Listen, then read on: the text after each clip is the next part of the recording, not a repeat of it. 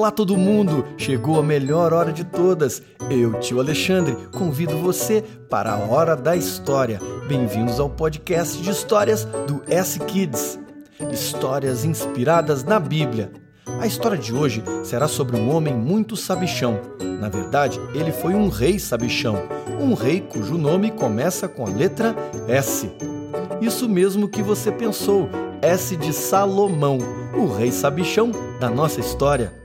Então, como ele era um rei, o rei Salomão, ele tinha uma coroa, a coroa do rei Salomão.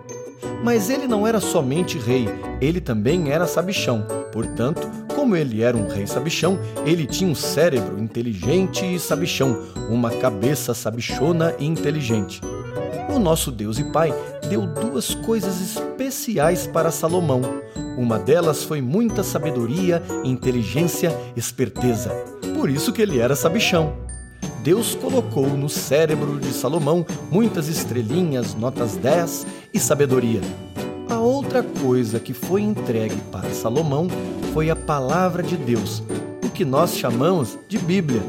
O rei sabichão deveria obedecer ao amor ensinado naquelas palavras que estavam na Bíblia. Que legal! Temos aqui na nossa história um reino com um rei sabichão e a palavra de Deus que chamamos de Bíblia.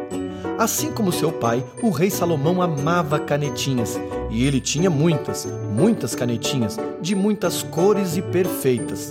O rei Salomão, o sabichão, usava sua sabedoria, inteligência e esperteza todos os dias. E assim o tempo e os dias passavam. Salomão conseguia ou ganhava novas canetinhas todos os dias. Ele tinha muitas canetinhas.